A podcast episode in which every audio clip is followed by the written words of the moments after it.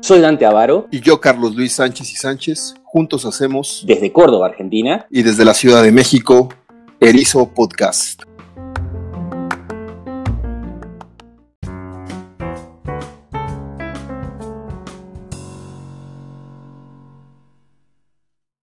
Hola, en el episodio número 16 que nos ocupa en esta emisión, tenemos un invitado, un colega amigo, Armando Chaguaceda, eh, y vamos a hablar de un tema que él nos propuso, y de allí que estemos los tres hoy con Carlos interactuando. Y el tema, grosso modo, tal como lo planteó Armando, tiene que ver con qué tratamiento o qué forma de abordaje eh, académico y en la opinión pública está teniendo el asunto de, las, de los regímenes no democráticos para decirlo de una manera muy genérica, amplia, grande, un poco difusa, pero creo que es este, entendible en términos generales de que nos estamos refiriendo a, regímenes políticos que no necesariamente encajan en la definición tradicional eh, y académica, científica, de lo que es un régimen democrático. Bien, para, empezar a ilustrar este asunto y para que nuestra audiencia eh, pueda eh, dimensionarlo, en la actualidad, voy a empezar con una situación que ocurrió hace poquitos días, escasas horas, digámoslo así, eh, en Argentina. Y tiene que ver con lo siguiente. El presidente de argentino instruyó, seguramente, quiero pensar, a la Cancillería Argentina para que tuviera su intervención eh, frente al informe de Bachelet sobre la violación de los derechos humanos en la República Bolivariana de Venezuela. He aquí que la Cancillería Argentina, a través de su delegado, vota o da a entender que votaría de tal manera en la dirección de señalar que efectivamente en, en Venezuela se están violando los derechos humanos más allá de si está totalmente de acuerdo con el informe, parcialmente de acuerdo con el informe y este, demás añadiduras, digámoslo así. Y casi inmediatamente de ese suceso, un periodista de reconocida trayectoria eh, pro-gubernamental, digámoslo así, empezó a tener una columna eh, radial en una radio muy escuchada por los círculos más progresistas del país, cuestionando la decisión del gobierno argentino, es decir, cuestionando la decisión de la presidencia de la República, dando a entender de que la decisión de Argentina de condenar a Venezuela por el tema de los derechos humanos iba en contra de las más profundas convicciones, orientaciones, objetivos del gobierno. Esto causó un problema grande en la opinión pública porque el presidente inmediatamente que escucha o que sus consejeros y sus, eh, digamos, sus allegados le dicen que está sucediendo esto en el programa, eh, sale al aire el programa y de alguna manera trata de minimizar el asunto de Argentina, del gobierno argentino, la postura, y trata de forzar un equilibrio. Un equilibrio en donde lo que evidentemente queda entre las patas, como se dice en México, es la condena a los derechos humanos a Venezuela. Bien. ¿Y esto por qué lo traigo a colación? No porque Argentina sea relevante en el asunto y lo que haya hecho el presidente sea relevante, aunque sí tiene su relevancia, pero no es lo que nos importa acá. Es que eh, la cuestión de Venezuela es una cuestión que está generando desde hace cuatro o cinco años al menos un problema enorme en la opinión pública y en la misma academia, porque hay como una reticencia en la academia a, eh, no animarse, a no, evidentemente, no poder dar argumentos, intuyo, sobre eh, el régimen no democrático en Venezuela. Pienso que por ahí va la cuestión, ¿no? Entonces, yo hace un tiempo escribí y ya, ahora con esto los invito, eh, voy lanzando la consigna como para discutir. Yo hace un par de años escribí una columna muy, muy cortita en donde planteaba dos cosas, que no hay un catálogo, no hay un protocolo para eh, echar un dictador, digamos, uno no puede apelar a un protocolo, a una guía heurística, a un, digamos, a un mecanismo preestablecido y acordado para echar un dictador, no hay tal cosa, por lo menos yo nunca la he encontrado en las ciencias sociales, y al mismo tiempo que lo de Venezuela plantea otra cosa, que es, yo la nombré como la falacia del calvo o la de los granitos de arena, que es lo siguiente.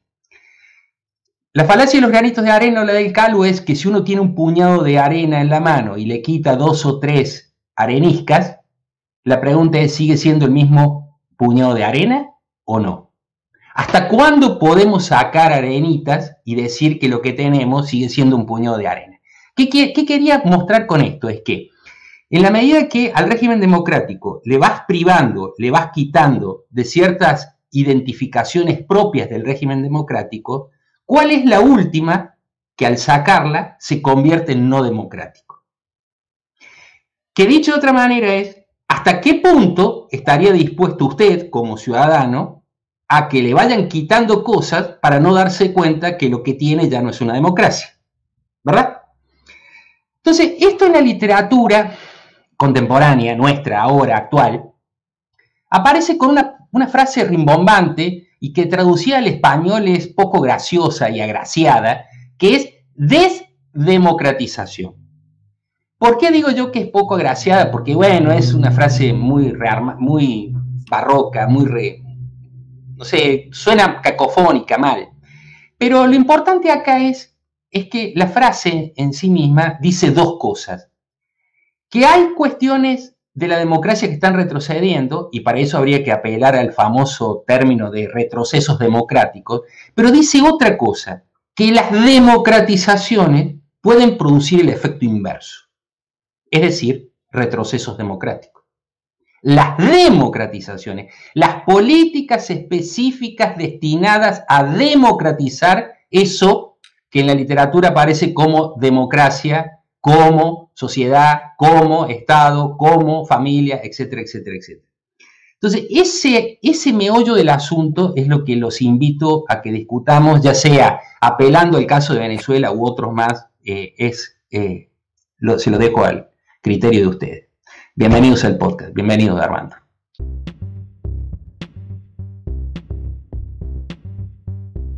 Puedes seguir a Carlos Luis Sánchez y Sánchez en Twitter como arroba carlosluis74 y ver su perfil profesional en academia.com a través de su nombre completo.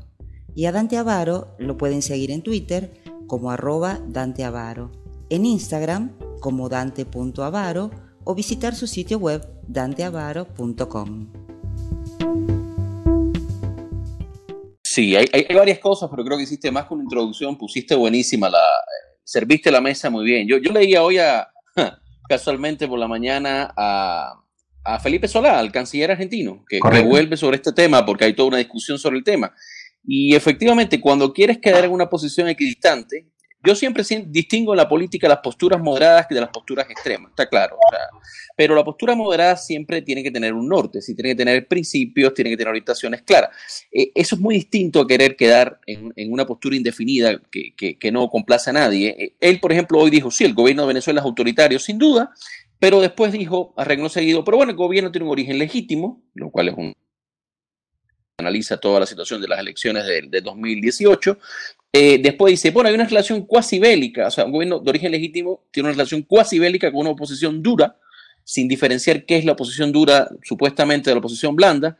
Eh, eh, es decir, después dice, hay facilidad o, gran facilidad para meter presos políticos, pero después los largan, como si estuviera hablando de, sacos de papas. Entonces, no entendí, o, más bien entendí, que hay como una especie, quizás lo que tú decías, de eh, poner o buscar un punto medio que no es el punto medio de nada porque no eh, defiende claramente unos mínimos de la democracia. Yo, eh, esta discusión, para que no sea excesivamente teórica, densa, pesada, yo siempre, yo voy a retomar con ustedes muy bien, magníficamente lo han definido en programas anteriores, que es la noción de progresismo. O sea, una buena parte del campo intelectual y político, sobre todo latinoamericano, ha tomado la bandera del progresismo Eh, y yo por lo menos he definido que el progresismo quizás sí puede ontológicamente identificarse con que tiene ciertos elementos reales. Eh, si, por progresismo entendemos la ola de los, de, los gobiernos post-neoliberales, bueno, una cierta orientación, ¿verdad? Recuperar el rol del Estado, un rol, regulador, un cierto experimento con formas de democracia participativa que no negaban las representativas, pero la complementaban, eh, la cuestión social, es decir, una serie de elementos y la política es la memoria. Eh, caramba, todo eso es compatible, todo eso con las políticas, con los elementos políticos de la democracia, es decir, en última instancia sería todo eso un horizonte post-liberal, pero no antiliberal.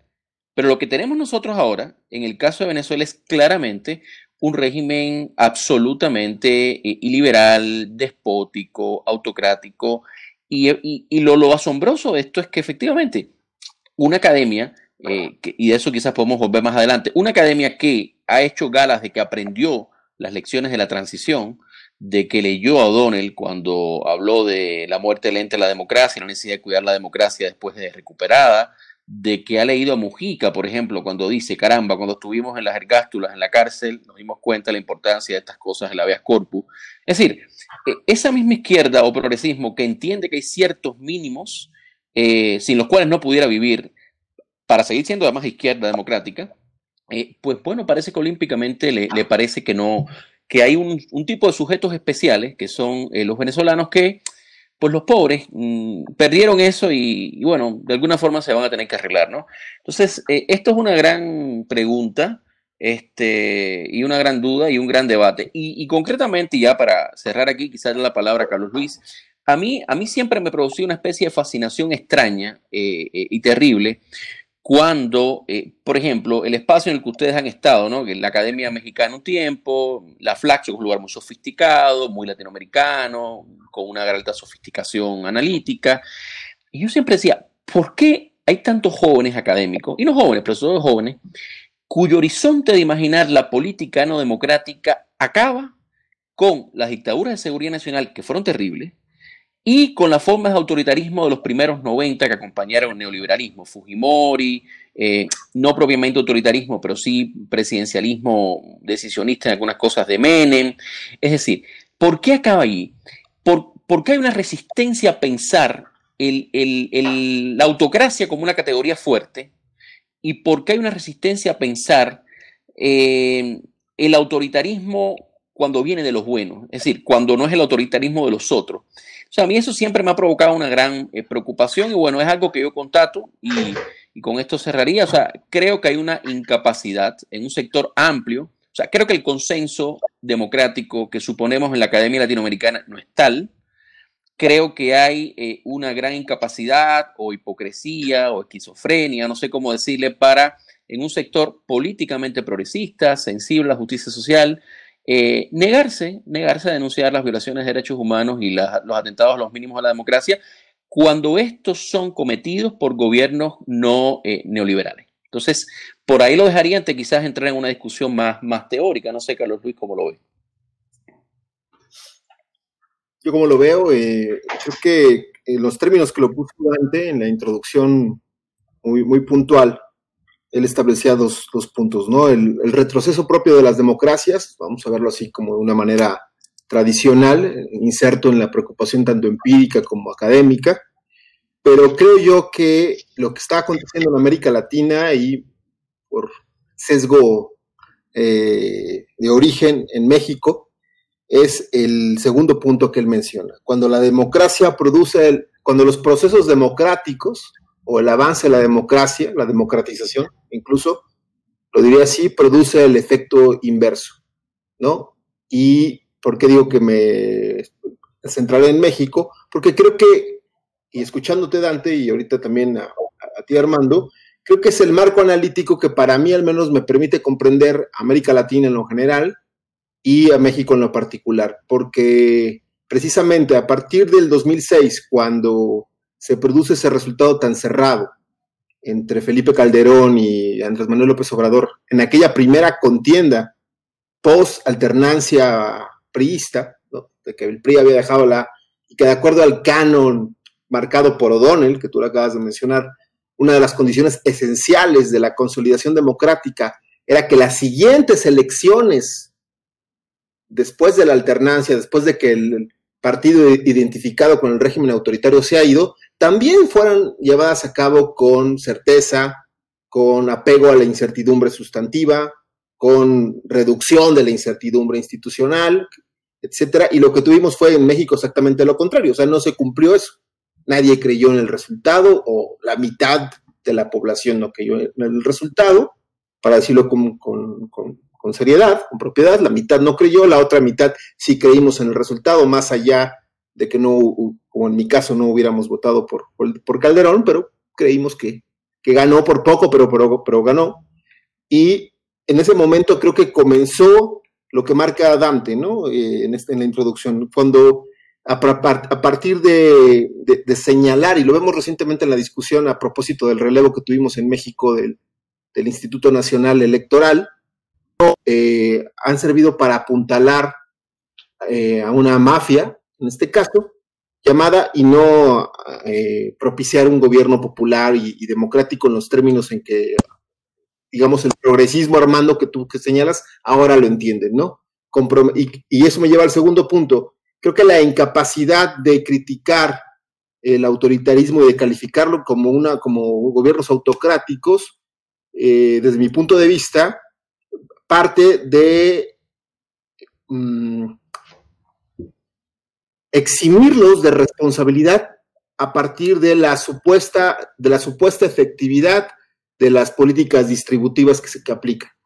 En la medida en que hay distribución, repartición de los panes, por ponerlo metafóricamente, todo lo demás está saldado y, e incluso se niega argumentando que son ataques a los gobiernos eh, que, se están preocupando por los más desfavorecidos o por los pobres. Pero creo que en, ahorita aquí me detengo, creo que en la ruta que estamos, y con eso se lo devuelvo a Dante, es precisamente en este punto crucial que tú señalabas, este, Dante, cómo la democratización produce el efecto inverso. Estamos en esa ruta y daré otro ejemplo para cerrar mi intervención. El hecho anunciado por el presidente de la República, Andrés Manuel López Obrador, de otorgarle el control de los puertos y de las aduanas en México a la Guardia Nacional, es otra manera de llamarle, de denominar al ejército, a la Guardia Nacional, y que ha producido la renuncia del eh, secretario de Comunicaciones y Transportes, señalando que no está de acuerdo y que en la renuncia la leí hace un rato, palabras más, palabras menos, señala que es un grave peligro y un error. Voy a retomar dos cosas que, que dijeron ustedes y voy, a, y voy a dar un salto en el aire para plantearle otras, otra cosa nueva. Retomo un poco lo que decía Armando del tema de, eh, de que no, habría en principio razón para ver una flagrante contraposición entre unos regímenes que sean posliberales con la defensa de, digamos, de principios y criterios de funcionamiento democráticos liberales. Touché, yo acepto ese punto. Es que pero, pero lo acepto desde una perspectiva analítico-conceptual y en un nivel de abstracción. El punto es cuando esos regímenes eh, que tratan de conciliar una agenda posliberal con el funcionamiento liberal de la democracia, para seguir usando estos términos, ¿no? Es que en las situaciones concretas es donde se empiezan a producir ciertas fricciones.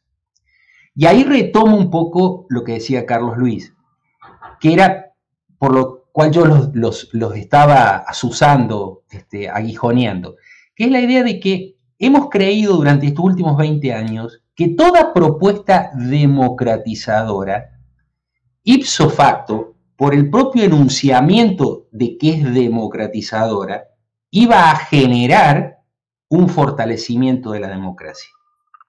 Y esto no necesariamente es así por la propia dinámica de las condiciones democráticas, de las pujas del poder y de las decisiones que se toman. Pero acá voy a dar el salto en el aire y les voy a tirar otro, si me permiten la expresión, un dardo envenenado. Acá va.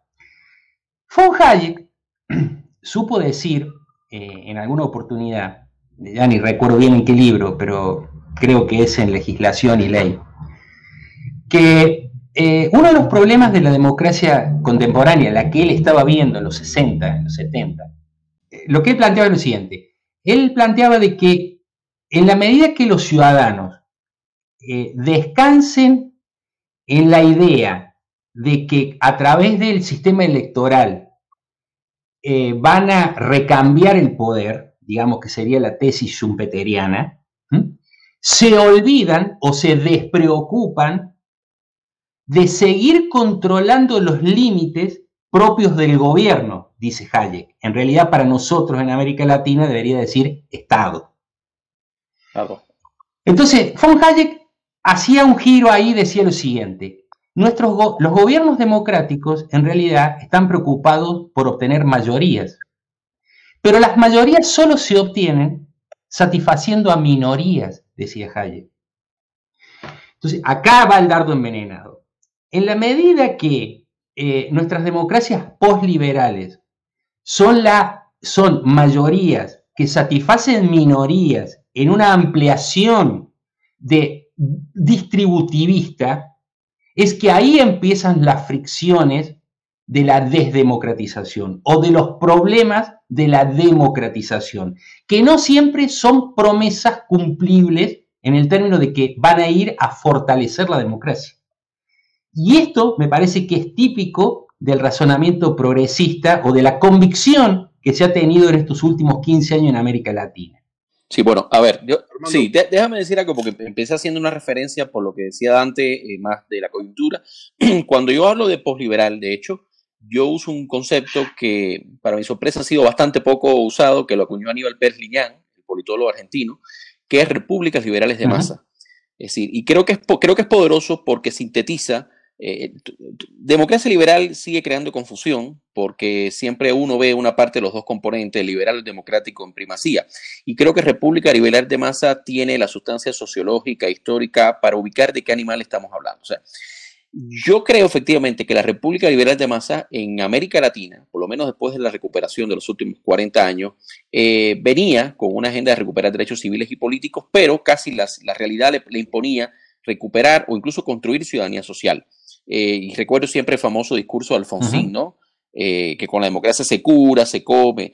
Eh, eso que dijo Alfonsín desde una visión del liberalismo social o progresista ha sido retomado por el resto del progresismo. El problema es que hay, yo creo que hay varios problemas. Primero, efectivamente hay una, hay una disputa entre élites que están entronizadas en el sistema político y económico que no admiten la redistribución. Eso es real, eso no es retórica del progresismo, es real y que en la fase, digamos, inicial de estos eh, gobiernos, no le diría regímenes, gobiernos, eh, ponen ciertas trabas que, por otro lado, serían solubles, porque parecería que la agenda inicial de estos gobiernos no es muy radical. Hay una segunda problemática que es que estos gobiernos a nivel de discurso prometen una inclusión infinita, tanto en lo simbólico como en la redistribución, que tiene límites materiales muy, muy, precisos de economía política, o sea, economías que son exportadoras de commodities, que dependen de ciclos de exportación, en fin. Entonces, por un lado, resistencia, voy a decirlo convencionalmente, de las derechas. Segundo, unas promesas indiscriminadas de, eh, a sus bases de estos gobiernos. Y tercer elemento, y ahí es donde yo creo que la resistencia de los primeros y las promesas de los segundos chocan en la coyuntura política, la polarización. Es decir, es muy difícil, yo no sé si incluso Carlos lo puede ver ahora en México, pero es muy difícil detectar eh, quién tira la primera piedra. Es decir, si es una, eh, una tendencia de mayoriteo de los gobiernos progresistas que apelan a una democracia entendida como soberanía popular, como masa, o es una tendencia, o, tiene la primera piedra en una lógica destituyente los, eh, los oligarcas, ¿no? Pero el hecho es que empieza una espiral, es lo que yo he visto como un caso, como un elemento en todos los casos, empieza una espiral de polarización y es una polarización que eh, tiene un origen muy claro en esta, en esta contraposición de los que son despojados del poder y los que entran, pero termina siendo una polarización inducida, reforzada, sobre todo desde el propio, desde el propio Ejecutivo, sobre todo desde los Ejecutivos y desde ciertos sectores de la oposición, y parece alimentarse a sí misma. Y es ahí donde vemos la primera fase de la deriva autoritaria. Así empezó en Venezuela, que es el caso que más conozco, de manera muy clara, un poco en Ecuador, un poco en Bolivia, y ya después se transita una fase en la cual claramente es el régimen que se ha eh, autocratizado. Y ahí hay un tema muy, muy curioso, y con esto voy a terminar, porque es lo que tú decías, o creo que tú decías, pero me remite a Carlos Luis. Hay que acabar con la falacia, primero de que se pueden segmentar los tipos de ciudadanía. O sea, no hay ciudadanía social sin ciudadanía civil y política. Esto parece una verdad de perogrullo, pero buena parte de nuestro, bueno, de nuestros colegas algunos y sobre todo los políticos latinoamericanos no, no lo aceptan. Es decir, eh, no hay una posibilidad de redistribución donde lo que se redistribuye tiene enfrente a sujetos autónomos que reciben, que se empoderan, pero que pueden exigir mañana, si esos mismos sujetos no tienen posibilidad de exigir derechos civiles y políticos. Y paradójicamente, eh, los derechos sociales de las masas incluidas por estos gobiernos dependen para su reivindicación de la existencia de un andamiaje liberal que, que los precede, que viene de los gobiernos anteriores. Y ahí hay un problema muy grave porque eh, no hay ni posibilidad de hacer un trade-off, de conceder eh, políticas que se conviertan en derechos sociales, limitando derechos civiles y políticos, ni hay además una democracia robusta sin eh, uno de, los, de, los, de estos componentes. el caso más emblemático es Venezuela, en la escala corta, Venezuela es ahora el país que tiene peores indicadores sociales, civiles y políticos, incluso peores que Haití. O sea, el, el, informe de hace dos semanas de, de las universidades católicas y las universidades venezolanas sobre la, la la encuesta de condiciones de vida, Venezuela está ahora peor que Haití. Entonces, entiéndase lo que esto significa. Entonces, todo, y, por qué digo Venezuela, eh, que, además es un caso no solo porque está en las noticias, eh, gente, es que Venezuela es el caso más puro para hacer una validación de los éxitos o fracasos de, esto, de, de esta ola progresista. Es decir, tuvo una renta récord petrolera, tuvo un enorme acompañamiento de la intelectualidad progresista variopinta eh, internacional, eh, tuvo un liderazgo carismático, es decir, si en algún lugar el populismo de izquierda se probó en estado de alta pureza, fue en Venezuela y fracasó. Entonces, eh, sí, creo que hay un problema ahí con, la, con, con, este tema de la lógica de la redistribución y la lógica del mantenimiento de ciertos derechos que permiten defender la, la redistribución. Pero pondría todo en la balanza, la resistencia de los despojados, las promesas eh, enormes a los incluidos eh, y la polarización que se, que se alimenta. Yo comenzaría esta segunda reflexión con un dato que está en la mañana eh, recibiendo, bueno, en una entrevista telefónica con un investigador de la UNAM acerca de quiénes son los más afectados por la actual pandemia, por COVID-19. Eh, y son los eh, individuos, los ciudadanos, con menor grado de escolaridad. ¿no? Creo que ya más o menos van podrían ir intuyendo hacia dónde voy. O sea, las personas que se enferman y que, y que eh, no solamente se enferman, porque el investigador Héctor Hernández Brincas de la, UNAM dice, hizo su análisis con las actas de defunción. Son los muertos por COVID o por neumonía típica, ¿no? Eh, son las personas con eh, un, bajo de, un grado bajo de escolaridad, ni siquiera, ni siquiera son las personas, o sea, la variable explicativa no es la, la hipertensión ni este, la obesidad, es la escolaridad, ¿no? Hasta cierto punto. ¿Y a qué voy con esto? La reticencia que ha tenido el presidente de que de usar el cubrebocas y de estos mensajes que ha estado mandando recurrente, eh, eh, inequívocos, eh, más bien, perdón, equívocos sobre los efectos de la pandemia, han revivido un poco la discusión que tú estabas poniendo, Armando. y me regreso a nuestro tema. Es decir, la audiencia, tal cual, porque él da conferencias de prensa diarias, ¿no? A través de los distintos que se difunden a través de distintas plataformas. La audiencia del presidente fundamentalmente tiene estas características y ha construido su mayoría, retomando el análisis de Dante, atendiendo a este grupo, que propiamente no es una mayoría, lamentablemente es una característica, una tendencia todavía de México, ¿no? Esta, esta población.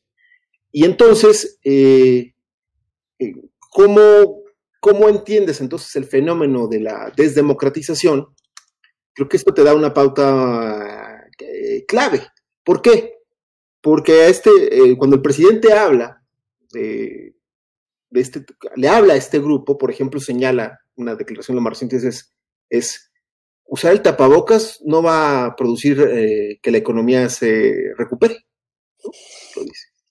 Es decir, ¿qué está mandando con ese mensaje? Es decir, eh, el grupo al que yo le hablo, las personas que fundamentalmente me dieron el triunfo, más allá de que tuvo una votación transversal en los distintos segmentos de población, pero fundamentalmente es en este grupo, están esperando de mí alivio, distribución, ayuda, no otra cosa, no derechos, no libertades, esa es una interpretación mía. Es decir, no, están, no está este, este tipo de gobiernos, o al menos el mexicano, creo no está centrado, su preocupación no está centrada en seguir eh, fortaleciendo lo que tú señalabas, Armando, de, de construir derechos, de fortalecer libertades, de, fortalecer autonomías, y que eso también sea la mano de aumentar capacidades cognitivas. Si tú tienes una población fundamentalmente de baja escolaridad y sabes que esa población te sigue rezando o abrazándose y que no pasa nada, etcétera, muchas cosas que hemos discutido en otros podcasts, pues eso te da una idea de que fundamentalmente la estrategia, y con esto cierro, de cara al 2021, que tendremos elecciones intermedias en México, es lo que decía Dante, construir nuevamente esa mayoría atendiendo a, estas minorías de manera estratégica, atendiendo a estas minorías con políticas clientelares. Y esto nos lleva a la oposición entre eh, políticas programáticas y versus políticas particularistas, que creo son las que eh, se basan estos gobiernos, en políticas particularistas, como le dicen en, inglés, patronage eh, distributed politics, ni, siquiera es el famoso pork que se usa en Estados Unidos, eh, ese tipo de clientelismo, ¿no? sino que es un clientelismo basado esencialmente en, programas sociales. Ahí sí, termino con eso. Uno podría pensar que el meollo de la cuestión, en el fondo de lo que estamos discutiendo, es si para tener una democracia que funcione, que esté funcionando y que vaya a funcionar, necesitamos un shock distributivo o no. ¿Y esto por qué lo tomo? Lo tomo en el sentido este que lo decía Armando, de que se plantea la, digamos, las oligarquías no quieren ceder un ápice. Ahora, el problema del shock distributivo es uno de los viejos problemas del siglo XX que no ha tenido en el campo empírico una resolución satisfactoria, pero tampoco la ha tenido en el ámbito lógico académico o de la teoría. El problema del shock distributivo eh, tiene dos, costados muy importantes y es eh, básicamente pensar de que si yo necesito hacer un shock distributivo de activos para poder reordenar capacidades, incluidas, por supuesto, las capacidades cívicas en ese shock distributivo, obviamente que lo que yo estoy apelando es a una especie de control político eh, casi absoluto por un momento determinado del tiempo. Esto llámese revolución o, cambio constitucional o como ustedes lo quieran ver o como la gente lo quiera ver. Pero ahí el punto es que ese shock distributivo eh, tiene al menos tienes dos, posibilidades. Es entusiasmarse con la igualdad de resultados o solamente ser un shock distributivo de corto plazo, en donde entraríamos en una dinámica eh, nuevamente de, digamos, de acumulación y competencia y diferencias, etcétera, etcétera. Si, si fuera en el primer caso, que es igualdad de resultados, eso nos lleva a la vieja Unión Soviética y a, todas a todos los totalitarismos.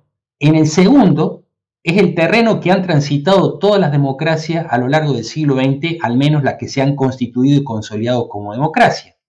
Y el punto acá es instaurar un sistema eh, impositivo de, de, financiamiento de los bienes públicos, pero, pero y ahí está el dilema, con la construcción de instituciones que permitan un control a lo largo del tiempo de ese sistema impositivo y de la producción y distribución de los bienes públicos. Que ese es el meollo de casi todos los podcasts anteriores y es, a mi juicio, el meollo de la transición democrática y de lo que hemos podido o no hemos podido construir. Esa sería como mi reflexión final. Lo que hemos, ahí, ahí te doy la palabra, lo que nosotros visualizamos en Venezuela es básicamente, entre otras cosas, es la imposibilidad del progresismo de visualizar que es, la imposibilidad de visualizar que lo que hace exitosa a una democracia no es la permanencia en el poder, sino la permanencia de las reglas de la democracia.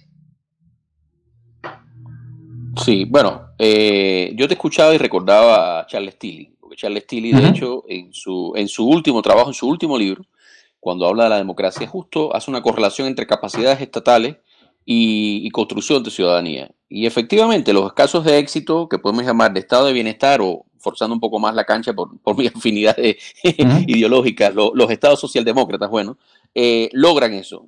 Ahora, el caso de Venezuela a mí me sigue pareciendo un caso para súper repensar, porque es que Venezuela tuvo todo, Dante. O sea, Venezuela no tuvo las restricciones. Fíjate qué curioso, los, los estados que tenían menos capacidad eh, tuvieron que pactar y hacerlo más finamente. O sea, Evo avanzó en la renacionalización, por ejemplo, de la, del gas este, y logró renegociar. Pero Evo logró hacer una gestión, independientemente que erosionó los frenos y contrapesos, igual que Correa, logra hacer una gestión macroeconómica razonablemente buena y no demolió la institucionalidad liberal. La tensó, transitó, ¿verdad?, de un régimen populista, incluso un autoritarismo competitivo en primera fase, pero no la demolió. Lo curioso es que el caso que tuvo todas las variables a su favor, eh, renta ilimitada, pensemos que más de un trillón en términos gringos o un billón en términos eh, hispanos de millón, o sea, un millón de millones de dólares en petróleo, que tuvo el control de las instituciones legislativo, ejecutivo y judicial desde el año 2005, que tuvo la mayoría de apoyo, que, tuvo todas las variables, fracasó. Entonces, ahí no sería tanto quizás un fatum de, una condición latinoamericana o de, de restricciones de recursos del costo de procesar los acuerdos en democracia, como creo yo que está también todos esos elementos de economía política y de ciencia política, como un elemento de cultura política. Y eso es un tema que nos va a poder dar para muchos temas. O sea, no quiero absolutizar la variable de cultura política. Creo que la economía política importa, creo que los dilemas del subdesarrollo importan, la desigualdad en América Latina es la más alta del mundo, pero creo que primero, como tú dices, eso no se ha resuelto. Yo siempre digo, hay que ver qué pasó con los asiáticos, que, lo, que, que, lograron resolver, o, el sudeste asiático logró resolver ciertas cosas, con regímenes semi-autoritarios en unos casos o no, pero estaba muy parecido a nosotros en, en los 60. Eh, ahora, o peor. Ahora, eh, lo que a mí sí me llama la atención, porque creo que incluso que es más medible Dante y Carlos, eh, y, que además es, lo una, es una de las cosas más creo que nos interpela, por lo menos en el gremio, o sea, es una especie de ocultación, es qué diablos pasa con nuestra cultura política. Porque la cultura política, la cultura política de eh, la ciudadanía eh, y de las clases medias y de la intelectualidad formada después de la transición muestra un enorme grado de desafección con, no con el funcionamiento de la democracia, sino con la democracia en sí misma. Incluso en momentos donde la democracia más o menos mm, funcionaba bien, o sea, el, boom de los commodities de los primeros años del este siglo, en los gobiernos reformistas de Sudamérica, Ahí yo, y lo dejaría ahí, yo apuntaría esto más como una hipótesis que estoy trabajando, pero es que yo creo que hay elementos profundamente, y eso sí creo que entroniza con todo, con cosas que decía Carlos Luis antes, profundamente iliberales en la cultura política eh, latinoamericana. Que puede ser un iliberalismo de derecha, tradicional, oligárquico, racista, como ya lo conocemos, o puede ser un iliberalismo de izquierda, de creer que todos estos frenos y contrapesos, esta necesidad de llegar a acuerdos, esta necesidad de defender los mínimos que garantizan la autonomía del ciudadano, pues son atavismos liberales y que en, la construcción de una democracia mayoritaria, popular, de masa, todo esto hay que mandarlo al, carajo, ¿no? Entonces, eh, yo le daría mucho peso a un elemento de cultura política que, que, veo muy difícil de resolver en los problemas de la democracia latinoamericana y el funcionamiento. Por eso yo hablé de Alfonsín. A mí Alfonsín es una figura, digo, sin idealizaciones, pero que me, siempre me, me, ha gustado, porque el tipo sale de una dictadura atroz, bárbara, salvaje, este, y el tipo dice, miren, claro, pero el tipo se da cuenta que la misma dictadura atroz conculca derechos civiles y políticos y empobrece el país y eh, desnacionaliza eh, el país. Entonces el tipo dice, no, vamos a construir el discurso del Parque Norte una democracia para esto, para esto y para esto. El problema es que yo creo que en América Latina el giro progresista, y con esto termino, creo que se le ha olvidado parte del para esto, para esto, para esto. En aras de un discurso de inclusión social ha eh, vulnerado principios liberales básicos. Carlos. Bueno, yo cerraría con una reflexión sobre este mismo tema que tocó Armando, que es la cultura política, porque una de las también reflexiones y indagaciones que estoy haciendo, estoy intentando trabajar, es esencialmente eh, discernir por qué eh, cierta coalición de apoyo que han tenido estos, estos gobiernos, y que incluso lo tiene Venezuela desde México, en, cierta, ciertos grupos sociales, lo que tú decías, tanto de construcción, de, de construir las mayorías a partir de minorías. Ahora me evocaré a la minoría ilustrada, que apoya a estos gobiernos, ¿no? Y que se representa no solamente en los liderazgos del, del partido en el poder, en este caso de Morena, sino también en la habilidad que ha tenido este gobierno desde antes y ahora, sobre todo tienen mayores recursos, de construir liderazgos mediáticos, son jóvenes. Eh, sobre todo jóvenes entre 20 y 35 años, en ese, intervalo, que defienden a capa y espada el, el actual gobierno desde una agenda liberal, curiosamente, que a este gobierno no le importa. ¿A qué me refiero con ello? Eh, legalización del aborto, matrimonio igualitario, adopción por el matrimonio igualitario, y que incluso en las distintas legislaturas locales es prohibido, soslayado, y, el presidente incluso también tiene declaraciones, hasta este, ahorita que se Armando hablaba del conservadurismo, pues abiertamente conservadoras, ¿no?